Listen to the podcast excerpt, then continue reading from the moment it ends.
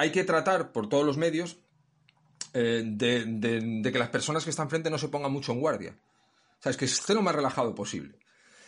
Hay muchas maneras de relajarlos. Eh, incluso diciendo desde el primer momento mi intención es venderte, esa puede ser una manera muy buena, además de relajar a la gente.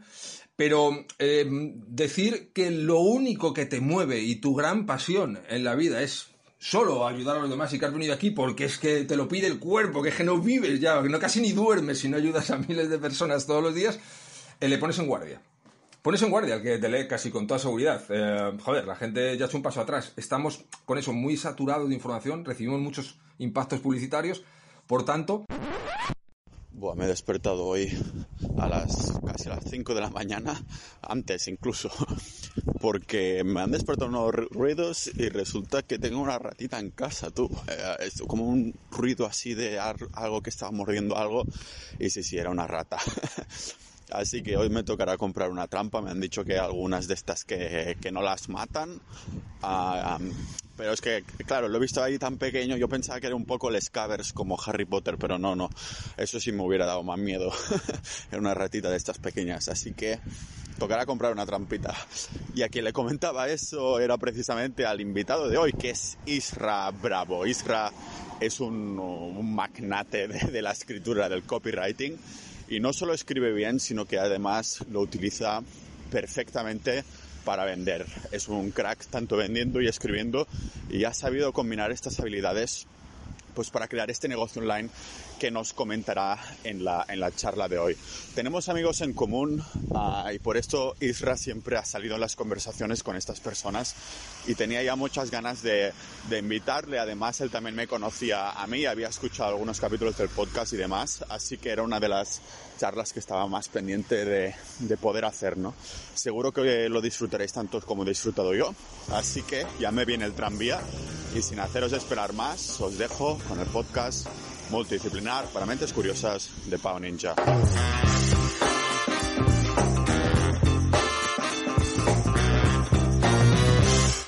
Eres como un referente de, todo lo que es escritura, copywriting y demás. Y, como digo, tanto hablando con Mario, con Álvaro, que también grabamos una conversación la semana pasada, que siempre ah, sales en algún momento de la conversación, ¿sabes? Y además eres de la misma zona que, que Álvaro, ¿cierto?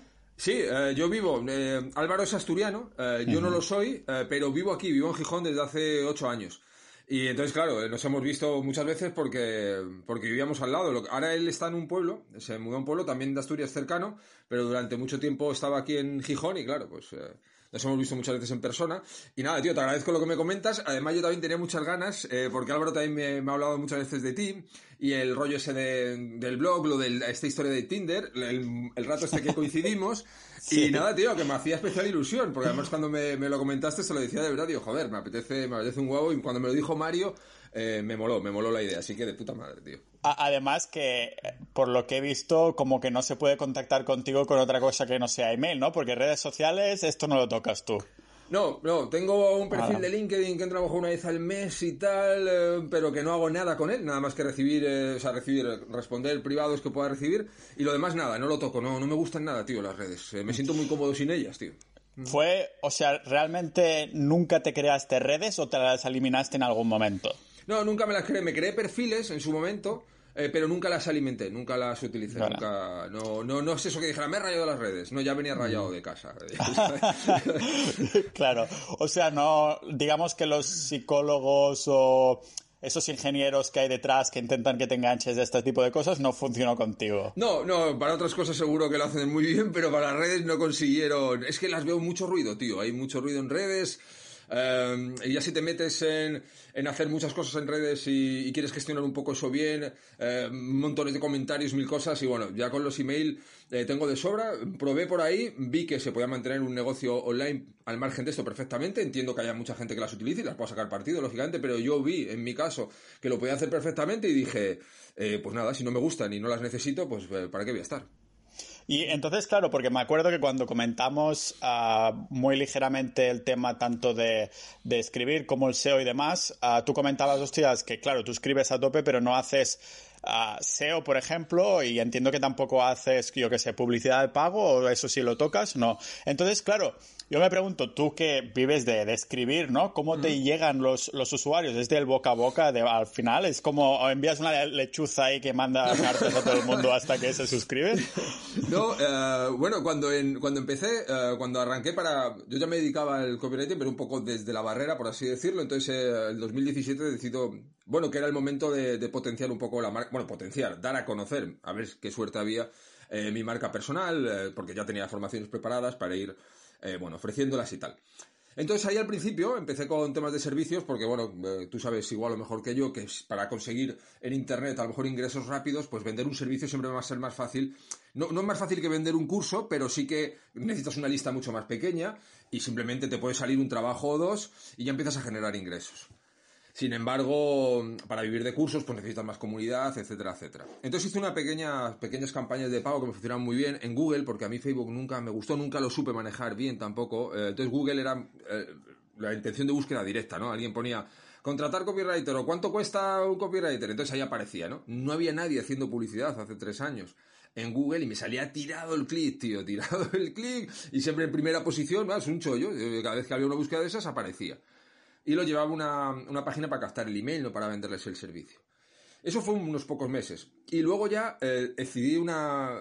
Como no sé posicionar SEO, no sé nada de SEO, y no puedo escribir pensando en Google, porque sería para mí como hacerlo muy poco natural en mi caso, pues dije, eh, me tengo que dar a conocer eh, de alguna manera. Y pensé en los en, podcasts como este que podemos estar hablando, que gente interesada en el tema te puede invitar y empiezas a, a hablar allí. Entonces, bueno, pues escribía gente que tenía podcast y tal, eh, empezó a funcionar el tema. Una vez que empiezas a salir en más, eh, empiezas a ser más conocido y ya no es necesario ni que salgas tú a buscarlo, sino que, que, te llegan a ti las oportunidades.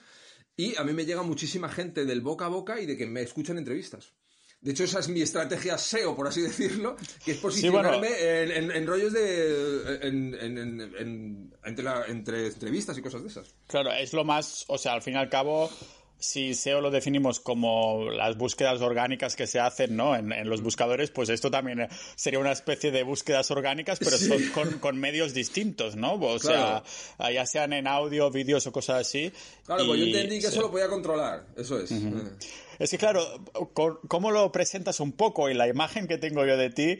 Porque al fin y al cabo sabía yo que de alguna manera, pues digo, con Isra seguro que conecto cuando empezamos a hablar y todo, pero Uh, tengo como una imagen de ti como de ermitaño de la tecnología, o sea que estás usando la tecnología pero la utilizas de una manera como muy muy reservada, no sé cómo explicarlo, ¿sabes? Sí, no, no, es una buena definición, a mí me ha gustado, porque realmente es casi cariñosa en el sentido de que perfectamente puedes haber dicho el lerdo completo de la tecnología no, no, no. o algo así, y, y, hubiera sido real también y me lo hubiera tomado muy bien. Se me da muy mal, entonces yo, yo siempre pienso y le comento a la gente eh, que formo y tal cuando sale este tema, ¿no? Digo, eh, procura luchar con tus armas, las que sean, piensa qué se te da especialmente bien eh, y trata que ese sea eh, el movimiento con el que tal estás eh, andando. A mí la tecnología se me da muy mal, entonces aprendo lo justo para poder manejar mi WordPress y poder hacer mis cartas de venta, mis páginas de venta, que utilizo el Elementor este, que es un plugin que sabía utilizar un niño y que lo hacen facilísimo para que lo pueda utilizar yo, pero como no me llevo bien con la tecnología, pues sabía que ahí no podía destinarle demasiado tiempo. Eso y viene un poco al hilo de lo que decíamos antes. Dije, yo si me quiero posicionar y ser eh, alguien que cuando alguien busca estos temas me encuentre, va a tener que ser eh, a través de temas de entrevistas y, y demás. Esa, esa, tiene que ser mi estrategia. Y entonces la tecnología, mmm, nada, fatal. Sí, soy, soy un ermitaño de la tecnología, diciéndolo suave.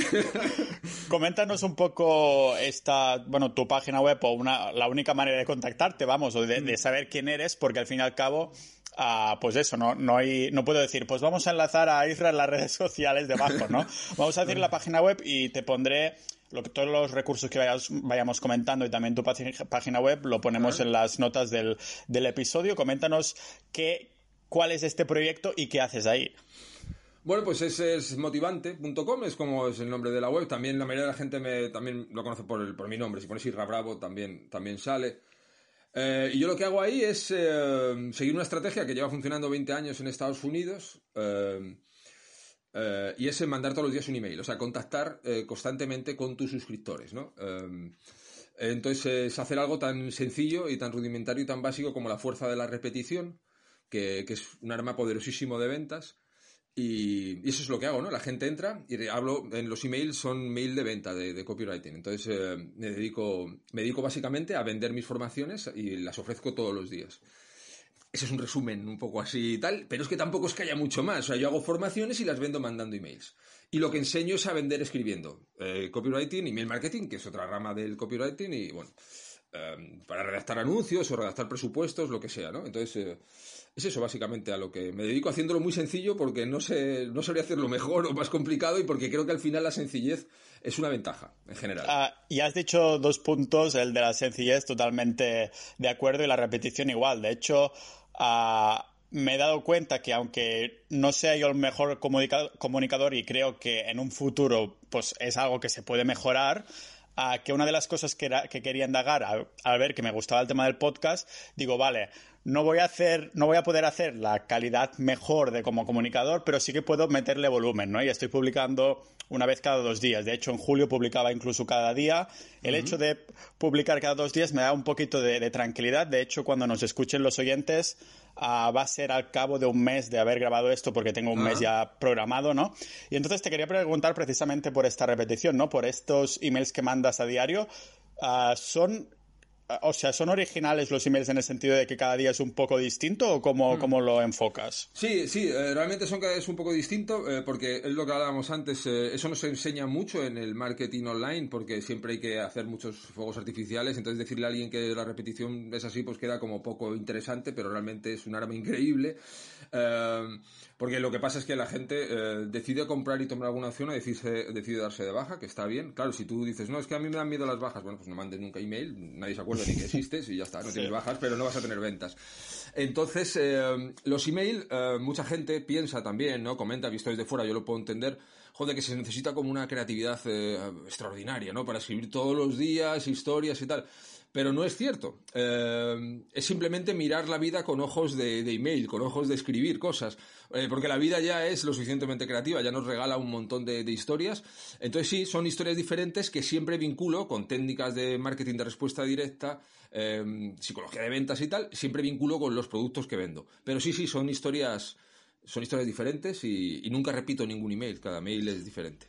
O sea que podrías estar, yo qué sé, cocinando, cortando algo de zanahoria y de pronto dices, hostia, ah, me acabo de salir una idea para cómo voy a enfocar, una historia de, un email, ¿no? Por ejemplo. Perfectamente, perfectamente. No, no, y además es que eso pasa en el momento que te pones en eso. Yo lo explico en uno de los cursos de email marketing eh, y ir tomando notas de, de cada cosa que te puede parecer irrelevante y eso, si luego en un ejercicio mental sencillo lo conviertes en historias de ventas. Y lo más divertido de todo es que además hacerlo más, más fácil te resulta. Y seguramente te pueda pasar a ti también que empieces a grabar podcast y, te metes en una rueda que, que a más mm, eh, caña le metes, más cómodo te sientes haciéndolo. Suele ser lo que pasa, por lo menos escribiendo pasa seguro. Sí. Mira, de hecho yo con los, con los podcasts me he dado cuenta de que es algo que, que echaba de menos en el sentido de que me aprieta a preparar algo cada día ah, para estar un poco también, como te digo, pues llevo un mes de antelación en el sentido de que no tengo que ir estresado, pero igualmente, claro, intento crear algo de contenido cada día y ah, los capítulos que hago, los episodios, son tanto con invitados que me encanta hacer porque tengo la oportunidad de contactar con personas como tú, pero también hago episodios yo solo que me obligo a, preparar guion, a escribir, ¿no? Y claro, me obligo a hacerlo como es un guion de una con mucha más naturalidad que si lo escribiera para un blog, ¿no? Porque al fin y al cabo es como muy directo, es lo que tengo mm. que leer yo, que lógicamente también improviso y demás, ¿no? Y es un poco, me siento totalmente conectado con lo que estás ah, comentando ahora mismo precisamente por esto, ¿no? E, entonces, claro, ahora también me surge la pregunta esta de si tú en, en estos emails que haces, si los cambias cada día y son historias distintas, aunque la finalidad sea la misma, ah, si los, tienes, los tienes también preparados o hay algún día que digas, hostia, voy al día siempre. No, yo siempre voy al día porque me resulta más cómodo. Eh, también entiendo que grabar un programa como este lleva mucho más tiempo, evidentemente, eh, edición, el tiempo que se está hablando y tal. Eh, a no ser que por alguna razón tenga que irme tres días eh, fuera de casa, entonces ya para mi tranquilidad, para tratar de desestresarme, sí que los escribo tres o cuatro y los dejo ahí programados. Pero si no es al día, eh, durante la mañana, tranquilamente, eh, los escribo. Hay una ventaja, yo también tengo muchas ideas anotadas Quiero decir, eh, simplemente tengo que hacer un desarrollo. Y cuando tú escribes tanto como escribo yo, eh, es cada vez más fácil, es como el que sale a hacer ejercicio, ¿no? Pues, eh, pues esto es un, viene a ser lo mismo al final. De hecho, tengo gente que ha dicho lo de los podcasts que comprando el curso de email marketing lo utiliza para hacer historias de, de podcast porque realmente se puede, se puede utilizar porque al final, a mí me encanta el audio, a mí los podcasts me encantan. y, es una cosa que, que, veo muy vinculado mucho a, vender escribiendo, que es vender eh, mientras te están escuchando. De hecho, en las formaciones siempre procuro incluir eh, algún audio porque, porque me, gusta esa manera de comunicar también. Ah, las formaciones ah, tienes más de una, entonces, por lo que veo, porque lo dices en plural, ¿no? Sí, sí. Eh, tengo, tengo tres cursos que están permanentes y luego saco constantemente pequeñas masterclass prácticamente todos los meses y entonces sí, hay una, hay una renovación. Tengo un curso especializado en carta de ventas, otro de copywriting en general, y cartas de venta, páginas de venta, para entendernos. Yo es que uso esa denominación un poquito antigua y mucha gente me pregunta, ¿a qué te refieres? Y tal, digo, no, no, a páginas, a páginas de venta, que es verdad que se me va la pinza, porque ya no se dice carta y menos en internet, pero bueno, cartas de venta, páginas de venta, eh, copywriting y email marketing. Esos son los cursos que tengo, tengo permanentes. Y los mando a físicamente, que eso también es una ventaja. Eso, ahora me acaban, se me acaban de conectar los planetas un poco, ¿no? Porque estaba hablando con, Mario hace unas semanas que él se viene al podcast una vez al mes para comentar temas de bolsa y cosas así, que lo, que lo hace muy bien. Y y dice, creo que era en el backstage, no sé si antes de grabar o después de, después de grabar, dice, sí, ahora me estaba repasando los ah, cursos de IRA, no sé qué, y hace así, como señalando, y digo, Hostia, que es, físico, es físico, ¿no?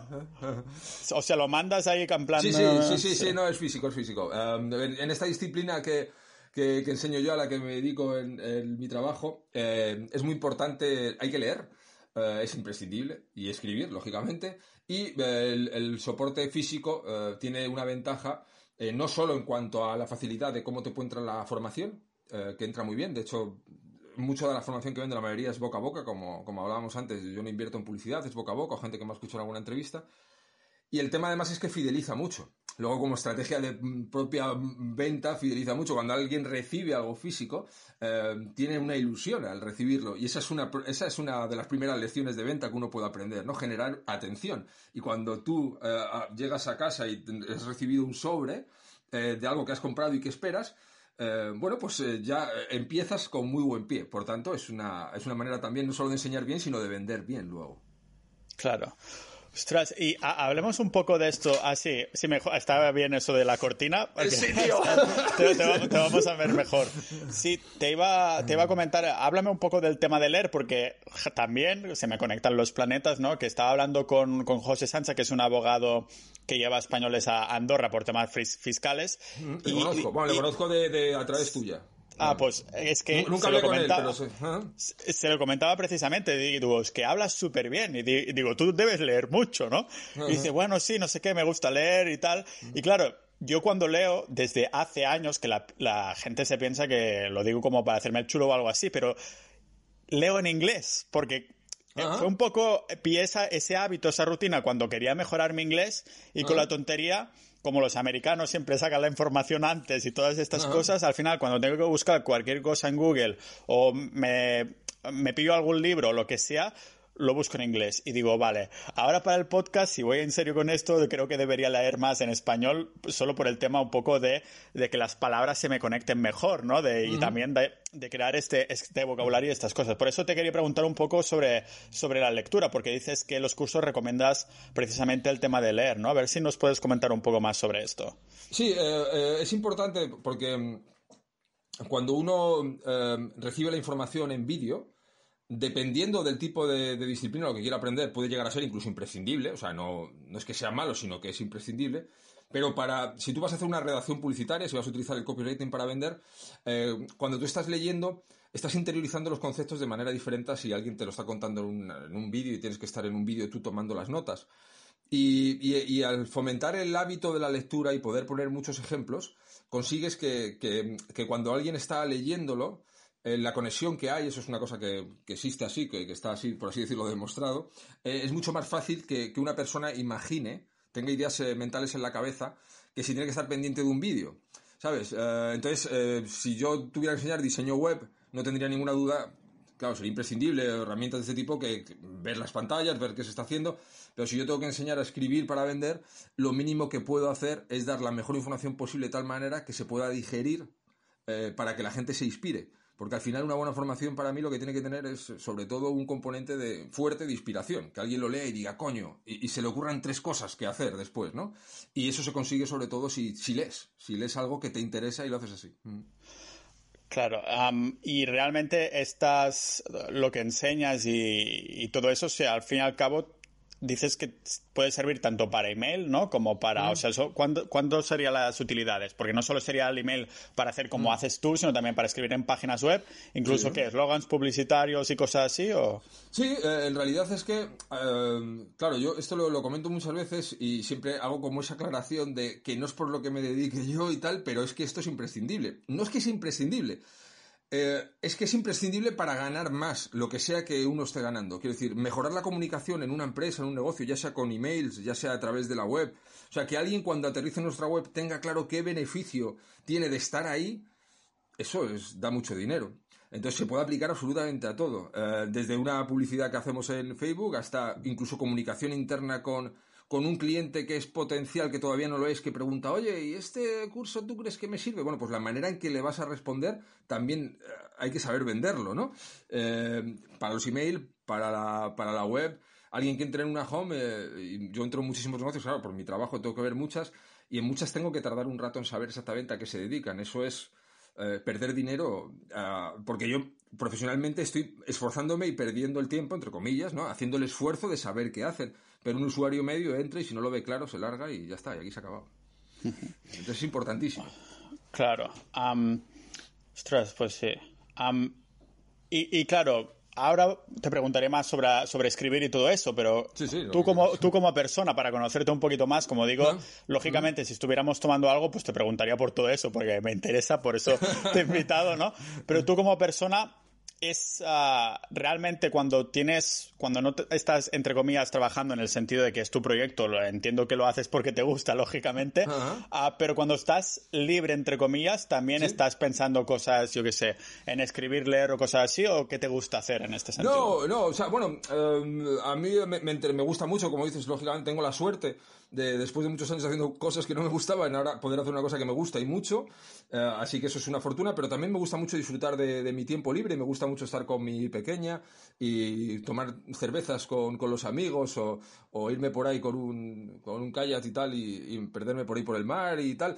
Eh, cosas eh, muy sencillas y la verdad es que tengo aficiones muy Em, yo las veo como muy sencillas, ya te digo. O sea, yo sí quedo con. Ahora nos acaban de cerrar aquí los bares, pero yo sí quedo a tomar una cerveza alemana, una, eh, una Guinness y tal en un momento dado, eh, con un par de amigos y tal, eh, pues paso una tarde cojonuda y forma parte de mis grandes aficiones. Y por supuesto, pues yo que sé, llevar a mi pequeña al cine, por ejemplo, ¿no? Pues tiene que ser una cosa fantástica. Cosas muy sencillas y, aficiones muy. Eh, ya te digo, no, nada. No tengas que estar siempre con debajo de un libro ni nada de eso, que va, que va. No, no, no, soy tan intelectual. sales, un poco, sales un poco de todo lo que son las letras y estas cosas, ¿no? Y entonces disfrutar un poco, salir ahí, por ahí. Sí, me gusta mucho perderme en el monte también. Eh, claro, es que, joder, es una gozada después de, como te decía antes, ¿no? de haber tenido un montón de trabajos eh, con sueldos muy malos y muy esclavos en horarios que yo ahora pueda a las 11 de la mañana decir, mira qué tormenta, me voy al monte a disfrutar de una tormenta con la música puesta y con un chubasquero, pues para mí eso eh, no tiene precio, ¿sabes? Entonces esas ese tipo de cosas, hago ese tipo de, cosas porque no me gusta viajar, soy un poco raro y, me desestresa mucho, o sea, me estresa mucho, perdón, eh, salir. Eh, todas esas cosas, por ejemplo, que haces tú, ¿no? Y tal, que, joder, digo, joder, pues el que la disfruta tiene que ser la hostia. A, mí, pues bueno, pues me gusta mucho estar en, en casa, y me gusta mucho salir en los sitios que, conozco y, hago cosas como esa, como perderme por el monte o, irme con, la cría a, no sé, pues a ver gente pasar por el muro y hablar. Sí. Ah, es que, claro, decías o sea, no, me gusta viajar y al fin y al cabo, o sea, que no es que, o sea, que es otro lado del, espectro, ¿no? Que al fin y al cabo hay gente que le gusta más y otra que le gusta menos. A mí, según va pasando el tiempo, cada vez me quiero estar más quieto en los sitios, ¿sabes? Antes era un viajar sin parar y estas cosas. Y no sé, después me da que pensar, digo, a lo mejor la, la condición humana, al fin y al cabo, si dejamos de ser nómadas es por algo, ¿no? Pero después está al otro lado del abanico que dices, hostias, pues dejamos de ser nómadas para ser agricultores y esto fue el peor invento de la historia porque después estábamos malnutridos y todas estas cosas, ¿no? O sea, que, al fin y al cabo, no sé hasta qué punto, o sea, que, todo es lícito, ¿no? Que no tiene por qué ser, si es lo que te gusta y todo, o sea... Sí. realmente, o sea, quiero decir, em, eh, yo entiendo, eh, entiendo, claro, lógicamente, el, gusto por el viaje, el descubrimiento es, obvio, ¿no? Eh, lo que pasa es que, sí, yo he estado viviendo en varios sitios y y, yo ahora, y, no sé, es como que estoy muy a gusto. no me gusta mucho estar un día en un aeropuerto y cosas de esas. O sea, eh, no, o sea, quiero decir, o sea, si lo tengo que hacer, lo hago. He disfrutado mucho de algunos viajes, por supuesto, muchísimo. Pero, pero al final es lo que te digo, macho. Eh, digo, tengo que asumir esto, ¿sabes? Entonces yo entiendo que mucha gente diga, me voy a meter en negocios de internet para poder ir donde me quiera vivir, porque es guay, entiendo eso. Y yo, sin embargo, pensaba, a ver si me meto en un negocio de internet para no tener que moverme a ningún sitio, ¿sabes? Depender solo de mí y no tener que, ir buscando curro a un lado a otro y, andar con andar con, eso, dependiendo de terceros. Ahora, afortunadamente, eh, conseguí eso. la, Internet me dio la oportunidad de no tener que moverme por así decirlo. Y, antes de, tener tu propio negocio, entonces, ¿en qué estabas metido? En temas, supongo que no relacionados con la tecnología y no, cosas No, nada. Era copywriter antes, eh, pero antes de eso he estado en un montón de, cosas, eh, desde descargar camiones, he trabajado en gasolineras, en desguaces, he tenido trabajos muy, muy, muy, muy duros físicamente y también muchas cosas de ventas también, eh, inmobiliarias, eh, seguros, eh, de todo, de venta por teléfono, eh, que es una experiencia que me ha, valido mucho y me ha servido mucho para, luego vender en, Internet. Porque una de mis ventajas, macho, y es una cosa súper curiosa, al menos a mí me lo parece, que mi gran ventaja fue el no controlar la tecnología. No me pude parar a pensar en eso, ¿no? Yo, no, en mi cabeza no, no razonaba la idea de tener que aprender aplicaciones raras ni saber hacer cosas de edición complicadas porque sabía que eso yo no lo iba a encajar, que nunca podría destacar en así, que iba a estar 10 horas haciendo cosas que alguien más espabilado iba a hacer en una.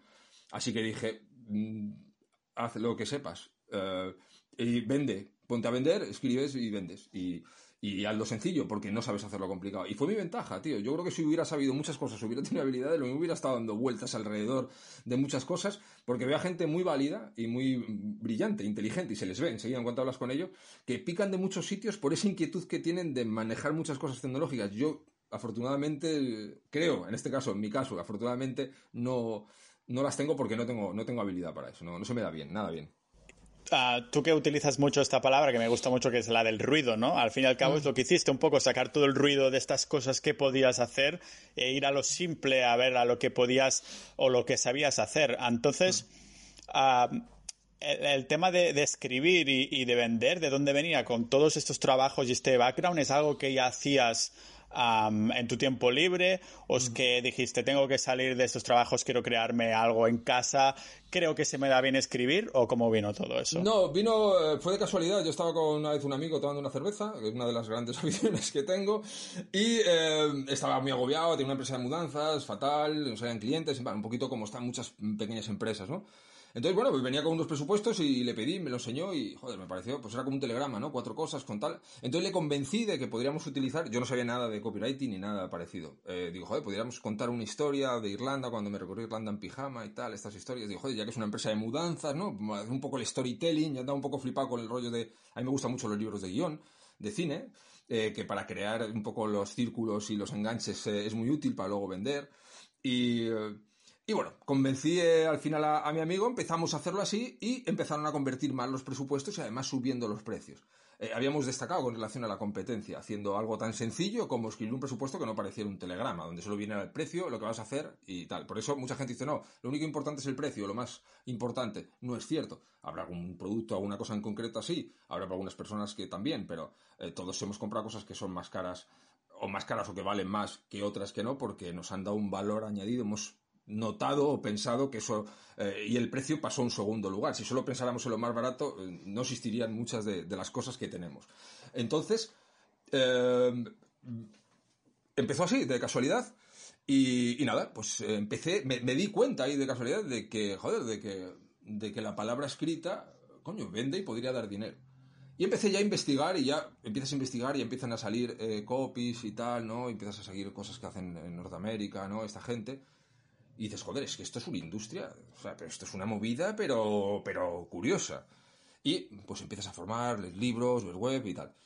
Y la decisión de dar el, digamos, como el salto mediático, por decirlo de alguna manera, entre comillas, en 2017 fue porque tenía formaciones. Ya había tenido un recorrido y una experiencia que me permitía decir, mira, esto es lo que he aprendido y estos son los clientes con los que he hecho esto, eh, por si te interesa y tal. Y esa fue la razón, porque yo creo que si no hubiera tenido la idea de vender cursos, pues a lo mejor, yo conozco mucha gente, copies, que, se dedican a ello, que no tienen web, no tienen marca personal. Eh, o sea, existe esa demanda real, gente con cartera de clientes que escribe anuncios, escribe páginas de venta y que no son nada conocidos en ese sentido. Pero eh, entendí que la formación podría ser una gran fuente de ingresos, algo interesante, además a mí me gusta. Y, y por eso me lancé a ello y ese fue, digamos, eh, la, razón, el paso y el salto por el, que, por el que meterme en el tema de Internet. O sea, ahora mismo tus, ah, tu negocio ya 100% las formaciones, estos emails, y un poco lo vas, digamos, como puliendo, entiendo que vas sacando alguna formación más a los emails que haces diariamente y eso, ¿no? Sí, sí, porque yo tengo una membresía que me funcionó muy bien, tan bien que, que me saturé eh, y dije ya no me compensa, no me merece la pena. Y mucha de esa formación que tenía, que yo mandaba mensual a los suscriptores, la reciclo, la reciclo ahora y, la vendo mensualmente también. Entonces tengo, ahora mismo podría sacar durante un año más formaciones todos los meses nuevas. ¿Sabes? Eh, que, porque tengo mucho material ya escrito de muchas cosas, eh, muchos casos de clientes que, enseño, ¿no? Eh, cómo conseguimos estos números, cómo hicimos esto otro. Entonces, claro, todo eso, mm, como lo tengo ya, tengo material de, sobra y por eso casi todos los meses saco algo nuevo. Lo que pasa es que tengo luego eso, tres cursos que siempre están ahí de manera permanente. ¿Estás uh, como 100% contento con todos los cursos estos? O sea, que están hechos. Entiendo que estos tres ah, los tienes ahí porque dices, ¡buah, qué bien me han quedado! ¿Eres muy perfeccionista en este sentido o siempre estás ahí tocando cositas de los cursos que ya están publicados? No, no soy muy perfeccionista porque entiendo que, que um, lo mejor que puede tener, ya te digo, una formación, es aparte de dar una información y unos conocimientos, es poder inspirar, ¿no? Bastante. Entonces, en eso me vuelco mucho.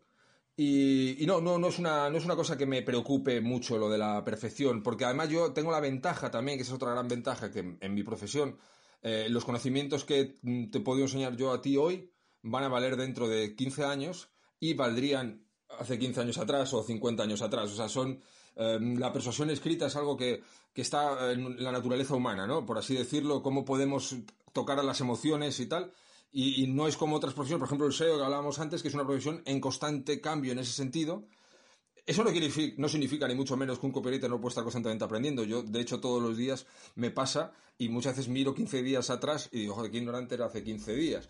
Así que me, gusta esa sensación, ¿no? De, de, estar siempre aprendiendo, pero lo que es el fundamento de la profesión es inalterable. Y eso también es una ventaja de que puedes hacer cursos y, los vendes tres años después y son cursos perfectamente válidos. Enlazando un poco esto que dices ahora de que, puede valer hace 15 años y también valdrá dentro de 15, y enlazándolo un poco con lo del principio que te preguntaba qué pasa con las redes sociales que no tienes, ¿no? Ah, ¿Notas, a lo mejor, es que nos han dicho que sí, no es así, ¿eh? pero notas que hay algún más déficit de atención de los lectores, de los que te leen, o sea, de estos que reciben los emails o también incluso de ah, la audiencia general. Claro que estoy pensando que estás en un nicho que tal vez son personas que ya están interesadas en, o sea, que leen más a menudo incluso que a lo mejor que la persona media ah, española o simplemente ciudadano del primer mundo español o lo que sea, ¿no? Que a lo mejor, claro, si leen más, pues a lo mejor estás más, más pendiente, pero claro, si ves cualquier otra persona que está ahí con el móvil, que lo saca, que lo vuelve a mirar, que tiene mil cosas de... Estaba viendo ayer, creo que era en el, en el tranvía de aquí en Estonia, una chica que estaba con el Instagram y hacía unos movimientos de pulgar que no había visto en la vida, te lo juro. Digo, ostras, pero digo, ¿cómo se sabe todas las, las direcciones en las que tiene que mover el pulgar para pasar una historia, para ir al perfil, para ver si le gusta? Y lo hacía en un segundo. Es que digo, no le puede dar tiempo de, haber, de saber si le gusta esa foto, ¿no? Que acaba de mirar, porque lo ha pasado así, ¿no?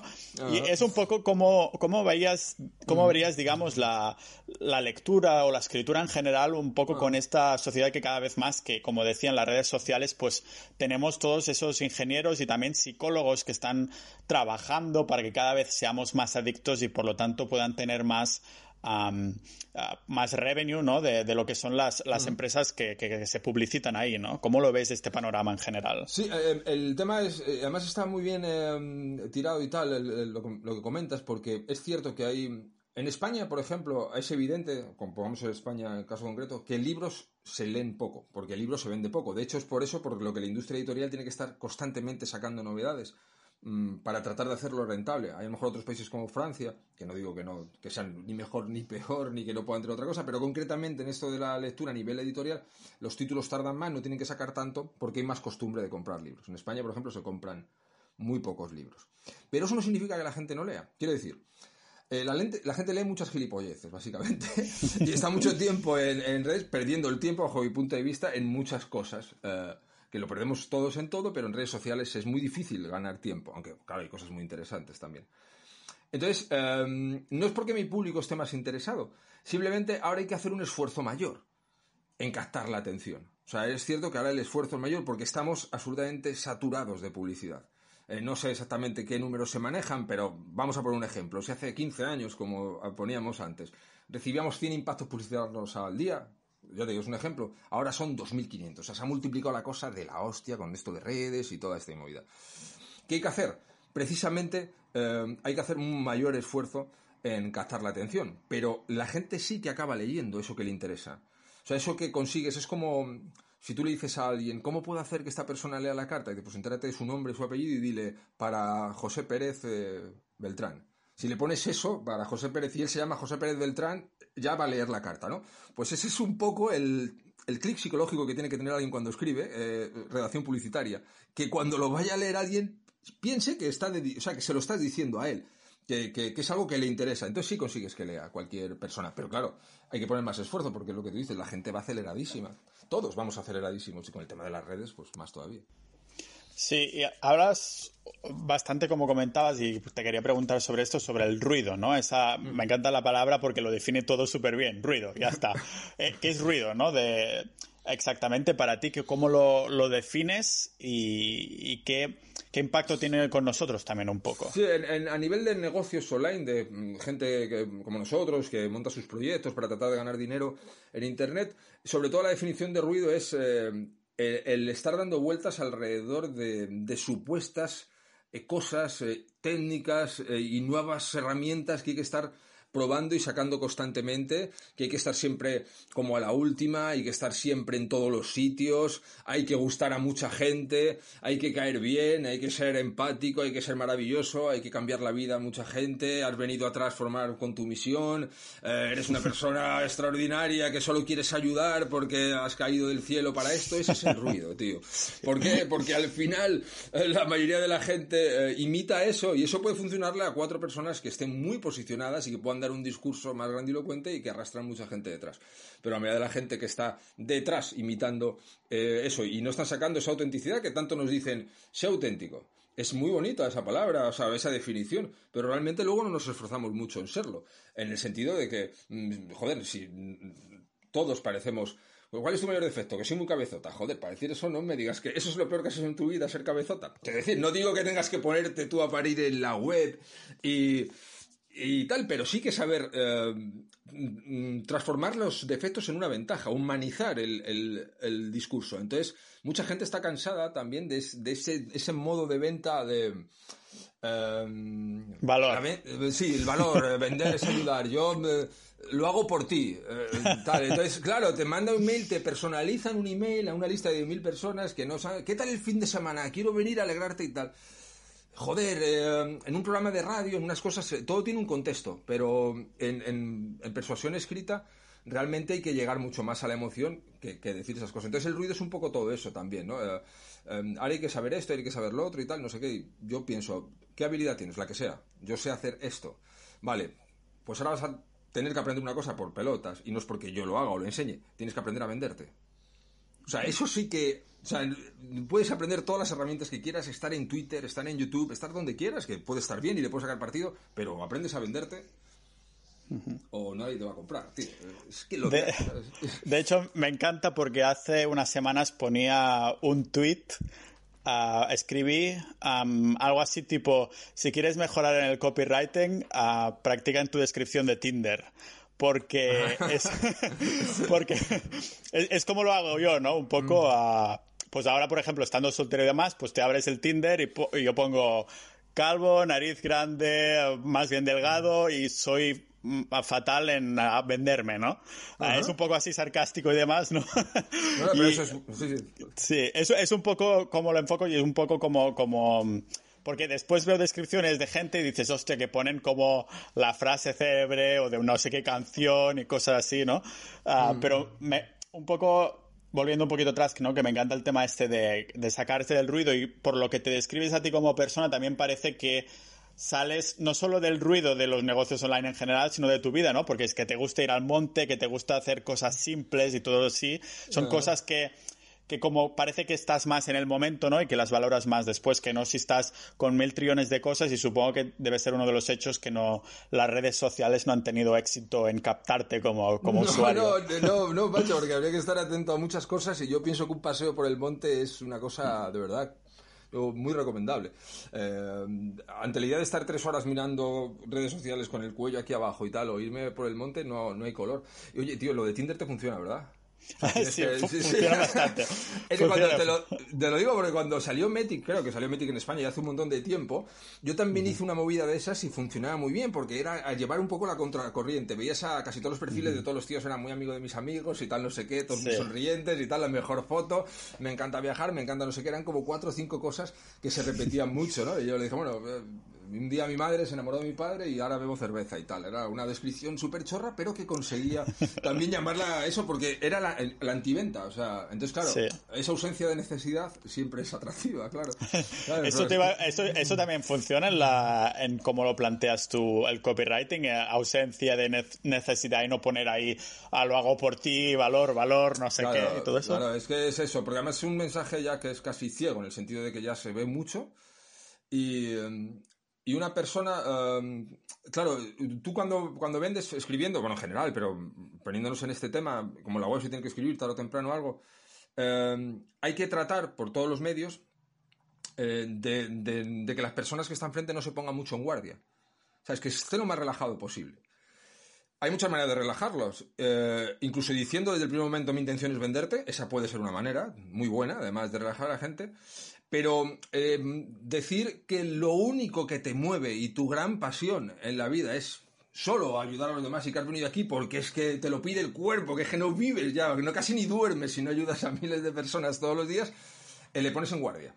Pones en guardia al que te lee casi con toda seguridad. Eh, joder, la gente ya ha hecho un paso atrás. Estamos con eso muy saturados de información, recibimos muchos impactos publicitarios, por tanto, ese tipo de cosas ya chirrían bastante en general. Debes haber visto un montón de, webs o de este tipo de este tipo de escrituras, ¿no? Que parece un poco que sea casi copy-paste de otros y que han cambiado solo el nombre, un poco el estilo, a lo mejor los colores. ¿Tú vas mirando webs entonces de otras personas y para analizarlas? Sí, mucho, mucho. me entretiene mucho por mi trabajo y eso se ve en todos los sectores abogados, arquitectos, todos. Le cambias el logo y en muchas páginas no sabría diferenciar prácticamente lo que has visto en una en otra, pero literal, macho. El copy-paste no se podía decir mejor. Ese es el mensaje ciego también un poco que decía antes. La gente ya no, no distingue. Entre equipos multidisciplinares que vamos contigo de la mano y tal, pues llega un momento en que dices, ¿quién era el que venía conmigo de la mano? ¿Quién era tal? Y, claro, luego dicen, es que van a precio. es que no estás dando un valor añadido, no le estás dando a la gente una imagen mental de decir, esta es la persona con la que quiero trabajar. O sea, que digan, joder, este, este, este es el, el tipo, esta es la tipa con la que, joder, tal. Entonces, realmente, eh, no sé, ¿por qué las empresas de reformas, por ejemplo, yo hago una pequeña reforma en casa y una empresa normal, pongamos, me cobran 6.000, el corte inglés eh, cobra 8.500 y el corte inglés hace miles al año? Aparte de toda la fuerza y todo lo que tenga y tal. ¿Por qué puede haber alguien que pague 2.500 euros más? Porque mucha gente tiene miedo de que a lo mejor contraten una cuadrilla que no sean muy buenos con los plazos y no, o no muy serios. Y hay gente que ese valor añadido, el corte inglés te dice, yo entro el día 3 y salgo el día 9 y es seguro. Eh, bueno, pues una serie de valores añadidos, ¿no? Y ellos te lo saben transmitir. Este es un ejemplo, como puede haber miles, eh, de que el precio no es lo más determinante. Si uno sabe darle valor a lo que hace, plasmarlo, que el otro lo vea, el precio eh, empieza ya a estar en otro sitio, ya no tan importante, porque joder, dice, no, pues vale, este son 300 y este me está diciendo que me cobra 400, pero joder, mira este cómo me está contando y tal, no sé qué. Venga, vea tal. Y, es así, realmente somos así. Eh, de estas webs que dices que, bueno, y que vemos que como que se copie, que le cambies el logo y podría ser la misma. ¿Crees que simplemente tienen una web de la competencia de referencia y dicen, pues lo voy a hacer igual porque me gusta mucho y simplemente voy a cambiar algunas cosas. ¿Crees que es más o menos como lo deben hacer? Sí, no, y porque la mayoría de la gente, que lo entiendo también, es desconocedora del poder de persuasión que tienen las palabras. Es normal que no lo conozcan. Eh, no es su trabajo, si no lo han escuchado, pues tal. Entonces, eh, literalmente se gastan una pasta en la web y los textos se los escribe, pues no sé, el, novio de la sobrina de, de uno de los jefes o cosas de esas, pero porque dicen, no, este chaval que no se le da mal escribir, que a lo mejor el chaval, pues está estudiando una carrera de periodismo, no ha escrito nunca nada para vender y sí, eh, tiene buena redacción, te escribe bien, pero no te está diciendo nada. Entonces, los textos no se les dan importancia. No se dan importancia. Y, cuando la gente descubre la importancia que tienen es cuando dicen, hostias, eh, vamos, a ver, vamos a poner más atención aquí que, esto, que, joder, esto, esto da dinero. Pero sí, yo creo que entre lo que la competencia y lo de dárselo a cualquiera, ahí está todo. A mí, en, en, mi blog, por ejemplo, tengo como una sección como, que es como de testimonios falsos, porque al fin y al mm. cabo yo no vendo nada per se, ¿no? Sí que creo el contenido y me interesa posicionarlo con SEO, pero mm. creo que daba un poquito más, no sé, era más divertido, ¿no? Y me mandaron a, un par de veces como alguien me ha dicho, mira, y me mandan una web de otra persona que han hecho literalmente copiar y pegar del testimonio falso, que, que es un testimonio que es para ser sarcástico, ¿no? Que pongo la foto del rufiano o algo así y digo, Gandhi dice tal cosa de mí, ¿no? Ah, o sea que es lo más sarcástico que puede... Pero, y después dices, hostia, pero ¿cómo...? Otra cosa es que crees tus propios testimonios falsos ah, para dar una imagen que esto yo no lo he inventado yo y esa persona también, tampoco lo habrá inventado. Pero otra cosa es hacer copiar y pegar tal cual de un texto que dices, hostia, tío, pero al menos Ah, si, estás intentando vender algo y te encuentran en el blog y saben que has copiado de otro sitio directamente, eso no da muy buena imagen tampoco, ¿no? Eh, eso pasa mucho. A mí ya te digo, eh, yo creo que inspirarnos es lo que tú acabas de decir. No se trata de inventar nada, que eso también es un problema que tiene mucha gente cuando empieza un negocio. Eh, la preocupación de inventarse nada, dice, no hay que inventar nada. Tú, a ver, ¿qué, audiencia te interesa? ¿Cuál es el problema de la audiencia y tal que tú te quieres dirigir? Mira ves qué, hambre tienen y solucionalo. O sea, tú no tienes que inventarte nada. Entonces mucha gente anda con esa preocupación. Eso es mal, pero luego hay otros que en vez de inspirarse, porque eso lo hacemos todos, todos nos inspiramos unos de otros. Yo leo mañana tu blog y me gusta esto de Tinder o cualquier otra cosa, y a lo mejor no en ese momento, a lo mejor ni siquiera a propósito, pero es posible que algo me haya quedado en la cabeza que pueda ser una inspiración, pero dentro de un contenido original a mí me, pasa mucho de coger emails literales, literales, o sea, copiar y pegar y, hacerlos como propios. O sea, flipas por lo que te ha dicho el testimonio y dices, va, no me jodas. Eh, copiar así no da dinero. Una cosa es que tú sepas copiar bien, quiero decir, te inspires en gente que veas, joder, esta persona es válida, a ver qué está haciendo, coño, es bueno y tal. Sabes que esa persona puede inspirarte copiar bien, ¿no? Por así decirlo, pero no coger y copiar literalmente, literalmente sin pensar por qué lo estás haciendo, ni a quién se lo estás vendiendo, ni a quién eh, se lo estás dirigiendo, ni nada. Porque eso no... Es que no funciona, o sea, que es lo, más gracioso, ¿no? No funciona. Vas a que jode verlo un poco. Al, principio, luego ya te acostumbras. Ah, ¿Desde cuánto tiempo hace que has creado este sistema para ti? Este, mm, ah, bueno, sí, podría decir rutina, ¿no? De escribir por las mañanas, preparar el email, saber que te entran ciertas ventas cada cierto tiempo y estas cosas. ¿A cuánto tiempo llevas así? Mm, cerca de tres años. Vale. Y supongo que te has montado este sistema un poco precisamente por esto, ¿no? Para poder... cerca de tres años, no, tres años ya, claro. Estamos, tres, años en 2021 ya. Vamos a entrar ahora, en un mes y pico. Claro, claro, sí, sí, sí, sí. Es que claro, el 2020 es un año un poco así raro, es un ¿no? Poco raro.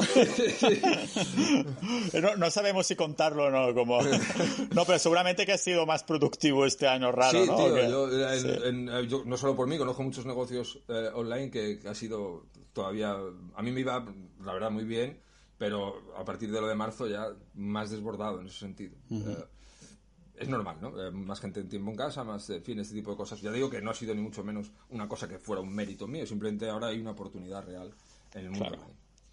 Claro, claro. y de estos tres años, supongo que ya te intentaste crear a propósito, fuiste proactivo para crear este tipo de como rutina o sistema, ¿no? Que tienes ahora, que te imaginabas un poco de, vale, me gustaría que mi negocio online tratara de eso y que mi día, mis días fueron así, ¿no? Que por la mañana escribiera y después me fuera al monte. ¿Fue un poco como lo estructuraste tú de quiero ser así, tengo que hacer esto?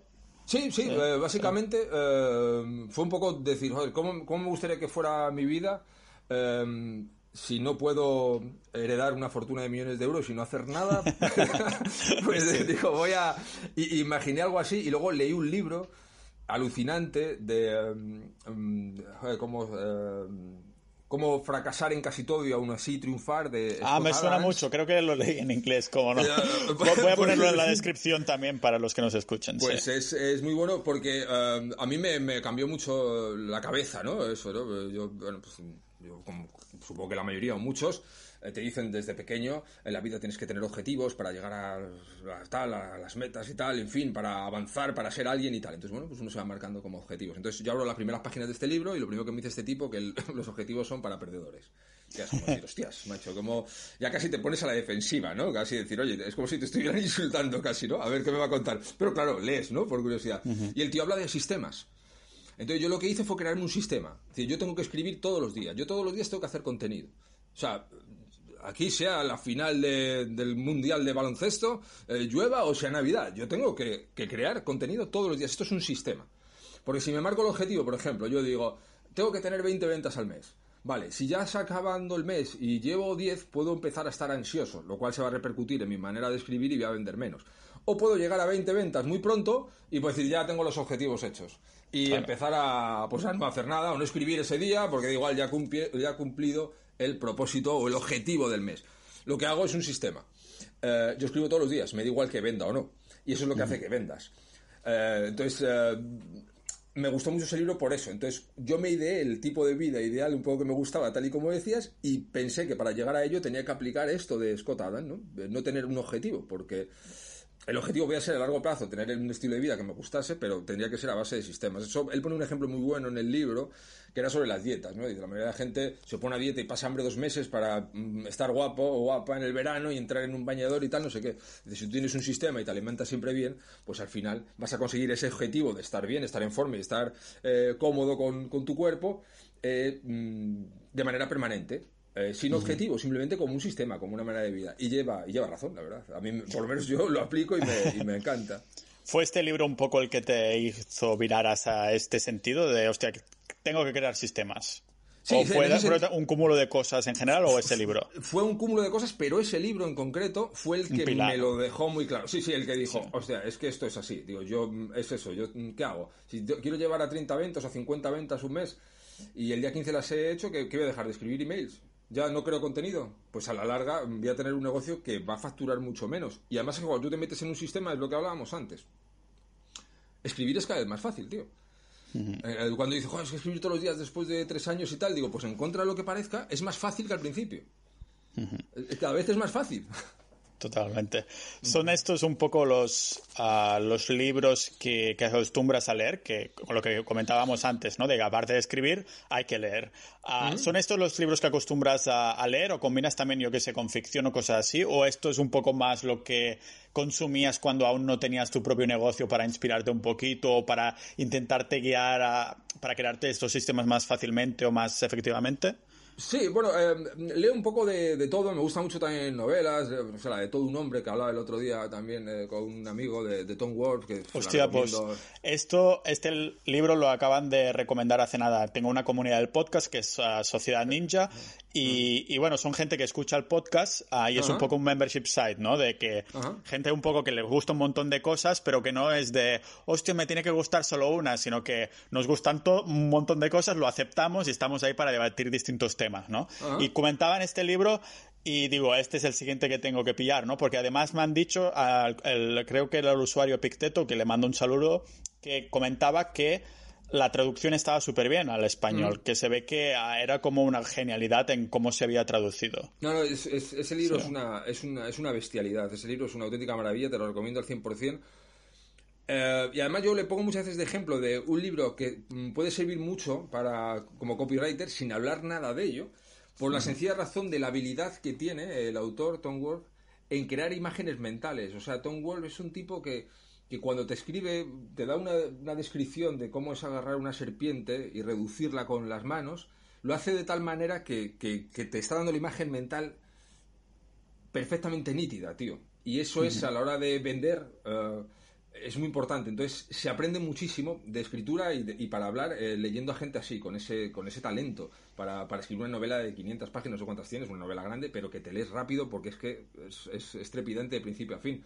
Luego también me gusta mucho Bukowski, que soy muy fan de, Charles Bukowski. y hostia, yo fueron los primeros libros en inglés que, que, consumí, me encantó. O sea, fue, supongo que es un poco porque su escritura tan directa, ¿no? Que no sé, eso no iba con memeces que a mí, que yo que estaba aprendiendo inglés, me los leía en el tren a incluso escribí después, más tarde, un libro como muy, muy, muy pequeño que se llamaba I'm Not Charles Bukowski, que, era un poco yendo con la misma línea y estas cosas, ¿no? Ah, entonces, ¿acostumbras a leer en español?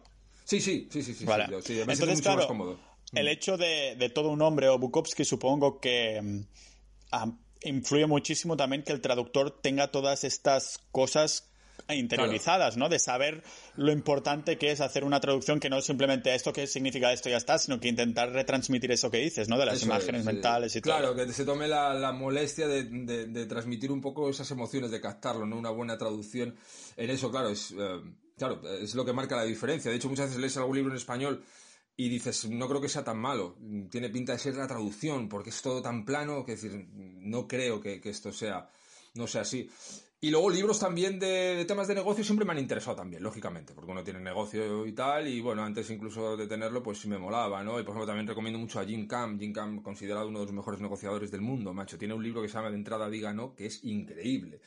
Ese libro es una pasada, ¿no? El, el tío. Y de hecho lo contrataba el FBI para negociar con terroristas y con secuestradores en situaciones de máxima tensión, él em, hablaba de la psicología que había que utilizar para eh, convencer a un tipo que tiene una metralleta y amenazó a un montón de gente cómo había que hablar y cómo había que hacerlo. Y le llevaba al FBI para esto. Y era un vendedor, era un comercial.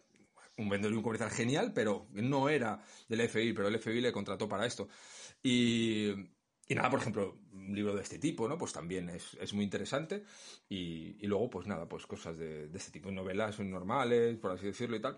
Tampoco es que sea yo un lector, no me considero, pero al final, pues siempre estás leyendo cosas, y no es por una cosa, es por otra, tío. Al final, o cartas de venta, o páginas de venta de esta. Yo por, por trabajo leo un montón. Ah, no es lo mismo que leer una novela, pero al fin y al cabo también, eh, pues estás leyendo, aprendiendo cosas. Te venden una membresía para hombres, por ejemplo. Hace poco leí una carta para tíos que tienen así un poco de baja autoestima y tienen que ligar y tal, ¿no? Pues les van contando la peli y, dicen, ah, pues mira, tal, o, en fin, para tener relaciones con mujeres. A mí me gusta mucho ese tema porque es un tema muy salvaje, ¿no? Como entra mucho en ese miedo concreto eh, que tiene mucha gente que a lo mejor pues, se encuentra más, eh, más perdida, ¿no? O que, o que le falta ese, esa aceptación del sexo opuesto y tal.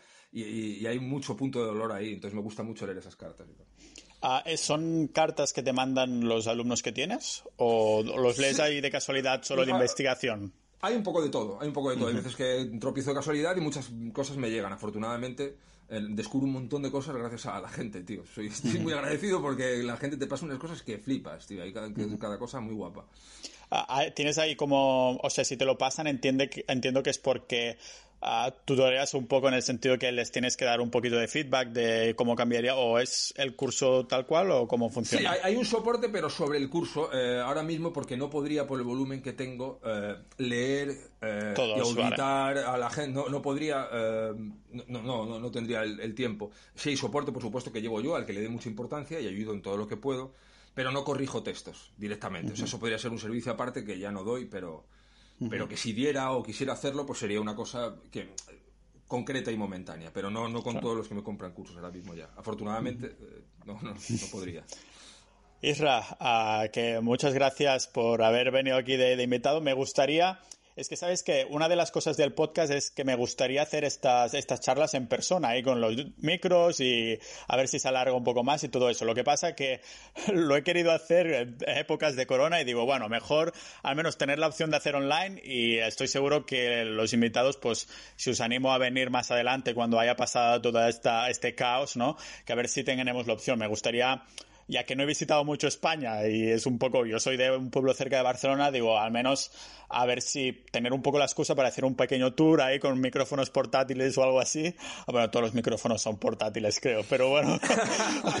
así que, que nada, que te quería dar las gracias por, por haber eh, venido invitado al podcast. Pues bueno, eh, Pau, muchas gracias a ti. Ha pasado el, el tiempo muy rápido, está muy entretenido. Y si te decides a hacer ese tour y haces parada en Gijón, cosa que me gustaría mucho, no solo estás invitado a que vengamos a grabar aquí, donde trabajo yo directamente, sino que estás invitado también a comer y a, y a beber lo que, lo que nos apetezca ese día. Cuenta con ello al 100%. Te pillo la, la invitación, muchas gracias. A ti, a ti, tío. Isra Bravo, señoras y señores.